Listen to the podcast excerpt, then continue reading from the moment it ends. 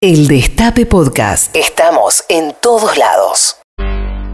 Ayer mientras eh, la Cámara de Diputados debatía el refinanciamiento del stand-by pedido por Mauricio Macri, porque al fin de cuentas de eso, de eso se trata, un programa de facilidades extendidas, este, que debe ser, y está, seguramente va a ser refinanciado y digo, mientras esto ocurría, un grupo de desconocidos atacó el Congreso de la Nación. Pero no, no el Congreso como edificio, atacó una zona puntual del Congreso de la Nación. Nada más y nada menos que el despacho de la vicepresidenta Cristina Fernández de, Kirchner. Eh, además, presidenta del Senado.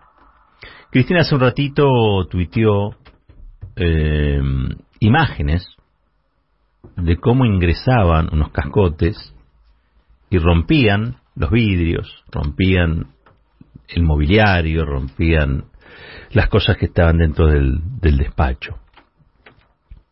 Esto ha ocurrido y tiene un significado político porque era una jornada política, porque había una impresionante manifestación frente al Congreso que también era una manifestación política, porque ocurrió nada más y nada menos que en un edificio donde habita la política, con lo cual tenemos que hablar de este un hecho político, no es un hecho policial, como alguno va a querer decir. Esto es un hecho político. Y el hecho político se lo analiza con política. ¿Sí? Después veremos si, si si Horacio Rodríguez la resta descubra quiénes son los agresores, digo, cosa que dudo porque para mí hubo una zona liberada, hubo una zona de, de, dejar hacer. Y creo que se atacó, por eso digo, voy a hacer el análisis político, creo que se atacó un símbolo. Cristina es el símbolo, junto a Néstor, del desendeudamiento en la Argentina. Y el día en el que el país eh, vuelve a tener trato con el Fondo Monetario Internacional desde el punto de vista del acuerdo, digo, no, la verdad que el Fondo Monetario lo trajo de vuelta Mauricio Macri de la mano, allá por el año 2018. Pero el día en que se estaba rubricando un acuerdo este, con, este fondo, con el staff del fondo, sucede esto que, estamos describiendo. Yo creo que eh, Cristina Fernández de Kirchner merece un desagravio. Me llama la atención que los diarios no hayan destacado eh, el, significado político de este ataque. Hablan de, violencia en abstracto, hablan de eh, desmanes en abstracto, hablan de violencia en abstracto. Nada ocurre en el vacío. Todo ocurre en un contexto que le da significado y en este caso me parece que los diarios han sido cómplices del ataque. Es la vicepresidenta de la, de la Nación Argentina, ha sido elegida por el voto popular y tiene una historia. Y me parece que no, no aciertan los diarios o han decidido no acertar sobre este, lo grave, lo grave de este episodio. Insisto, me parece que es deliberado esto. Me parece que es deliberado. Me parece que se intenta y se ha intentado finalmente poner al kirchnerismo en una zona en la que eh, es pasible de ser atacado, injuriado. Eh, y ayer se volvió a demostrar una, una vez más. Se volvió a comprobar esto, y es que hay algo que el sistema propone y es la, la repulsa eh, no a la violencia, no a la deuda. la repulsa es al kirchnerismo, a Cristina Kirchner, se podrá discutir mucho sobre lo que hizo o no, o, no hizo la, la Cámpora ayer, en cabeza de Máximo Kirchner. Eh, ahora, yo quiero decir que eso que sucedió forma parte de la política. Algunos votan una cosa, otros votan otra. Algunas, desde su perspectiva, de su verdad relativa, dirán lo mal que estuvieron estas personas, otros dirán lo terrible que es lo que votaron los otros. Eh, al final la política se dirime y se dirime por números, ¿no? Pero es verdad, hubo 34 o 37 diputados que votaron en contra del, del acuerdo, hicieron un documento, es un documento que está circulando, es un, documento duro, este, contra fundamentalmente el, hasta donde yo leí, el equipo negociador, ¿no? No, no, no, no personalizan en el presidente, sino en el equipo negociador. Bueno, digo, elípticamente creo que se refieren al, Ministerio de Economía. Pero por lo pronto el, acuerdo en diputados salió. Y salió votado de, del modo en el que pretendía este, el gobierno. Dicho eso, y después de haber hecho foco en la gravedad de lo ocurrido en el despacho de Cristina Kirchner, sí, o el ataque que recibió, el ataque, el despacho de Cristina Kirchner, yo lo único que voy a decir de, lo sucedido ayer es que me sorprendió porque uno puede discutir sobre si el, el acuerdo era necesario, imprescindible. Muchos van a coincidir conmigo en que buena parte de lo que se aprobó ayer, digo, la verdad es que va a ser muy difícil de llevar adelante en un contexto de guerra, de prácticamente una especie de tercera guerra mundial, digo, va a ser muy difícil. Pero es verdad que en este, en este ida y vuelta se van a estar reforzando reservas por un tiempo, digo, hay argumentos pragmáticos para decir esto era lo que correspondía, esto es beneficioso o en el cortísimo plazo, nos da un respiro. Un poco como los, todos los que han dicho, este, íbamos al, precipicio y esto nos permite un volantazo. Uno puede decir eso. También puede estar en contra de eso. Insisto, forma parte de las decisiones que toma la política, cada uno desde sus verdades relativas. Ahora, a mí me sorprendió que el acuerdo incluyera el acuerdo para votar como se votó, 200 votos es una mayoría amplia y contundente, el acuerdo incluyera no hablar mal este, de Macri o no poner en, discusión que esto se está votando eh, de un modo que no es el contexto habitual, no es un contexto de tranquilidad, no estamos en Suecia, no estamos en Dinamarca, sino que se está votando porque hay una amenaza concreta de las corporaciones de hacer una corrida cambiaria y financiera si Argentina entra en cesación de pagos. ¿No? Porque la verdad es esa. La verdad es que el gobierno está impulsando esto casi desesperadamente entre las cuerdas o contra las cuerdas porque hay un problema allí y es que si Argentina entra en lo que ellos llaman default, en realidad no hay default con el fondo, con el fondo hay cesación de pagos de última, eh, las variables macroeconómicas que el gobierno a duras penas trata de eh, más o menos manejar, se van a disparar porque influyen sobre ellas corporaciones que en la Argentina tienen nombre y apellido. Ayer nadie las mencionó. A mí me sorprendió eso. Fuimos a discutir esto, que es una instancia dramática del endeudamiento en Argentina, como si estuviésemos, o como si esto ocurriera en Noruega. Eh, a mí me, insisto, parece como, yo vi un capítulo de Borgen, ¿no? Todos hablando y diciendo cosas en, un punto que eran favorables a qué lindo que es el consenso. Esto no es consenso. Esto es una decisión que se toma en un contexto que no es un contexto favorable a las libertades, ni siquiera a la libertad de conciencia. Se hace casi, yo diría, este, obligadamente de este modo. Y eso no estuvo dicho. No estuvo dicho. Es más, le dejaron pasar a Milman, casi yo diría, que dijo que con esto también se extingue la acción penal contra Mauricio Macri. Lo dijo ahí, en el recinto. Y sin embargo, lo que se destacó es que, eh, bueno, cuando se tiene que poner de acuerdo, uno se pone de acuerdo, y lo importante que es que esto ocurra. Y quizás sea importante a los ojos de muchos de los que estaban allí sentados.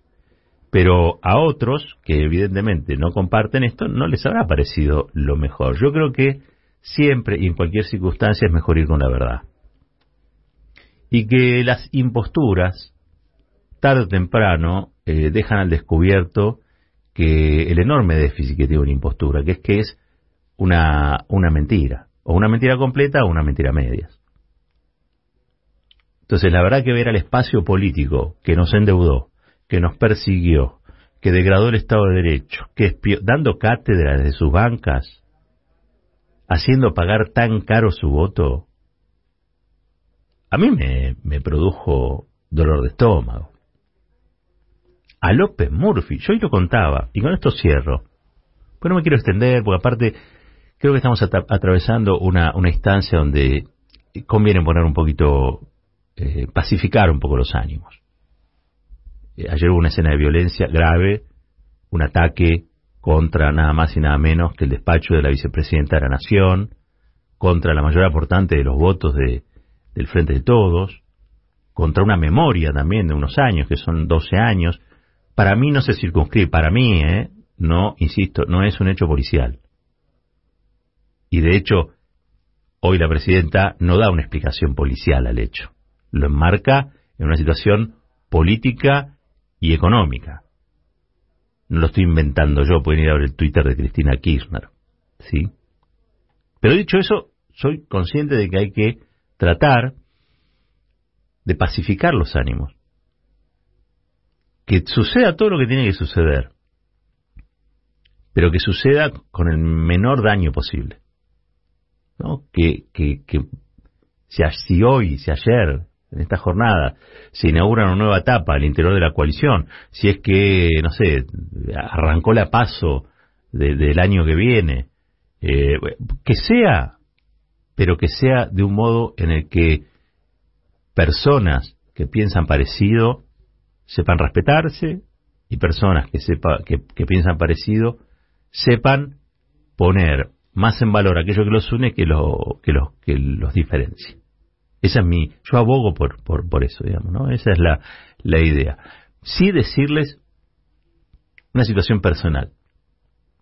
En el año 2001 yo lo veo por televisión a López Murphy anunciando el déficit cero, tenía unos bigotones de, militar, había, venía del Ministerio de Defensa, eh, y, ustedes se acuerdan, ¿no? Se armó una revuelta estudiantil, docente, universitarios, salieron todos a la calle, claro, pues estaba haciendo, anunciando recortes a la Universidad de Buenos Aires, recortes al presupuesto educativo, todo lo que ayer eh, la, la derecha expresada en Juntos por el Cambio dijo de diferentes maneras, ¿no?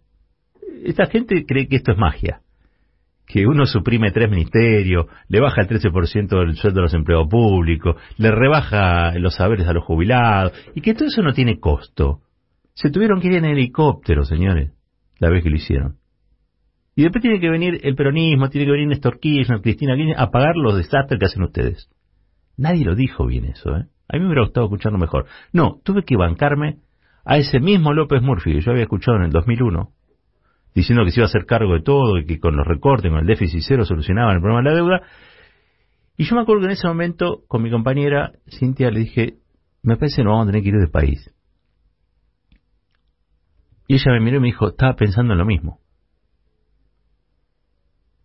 Era muy duro lo que estábamos escuchando. Por primera vez eh, yo veía que dispuestos a hacer eh, o a cumplir con sus objetivos, la derecha en la Argentina es capaz de dañar y dañar hasta lo más profundo, que es la convivencia, el tejido social. Claro, eh, según las circunstancias, ¿no? en, una época lo hacían de un modo, con los Falcon Verde, con los grupos de tareas, en otra época lo hacen de otro modo, pero lo que sí son implacables es en que nunca les entra una bala a ellos en el sentido de comprender que esas políticas podrán ser muy buenas para las matemáticas, para las aritméticas, podrán tener una lógica este, numerológica, pero detrás de todo eso hay gente.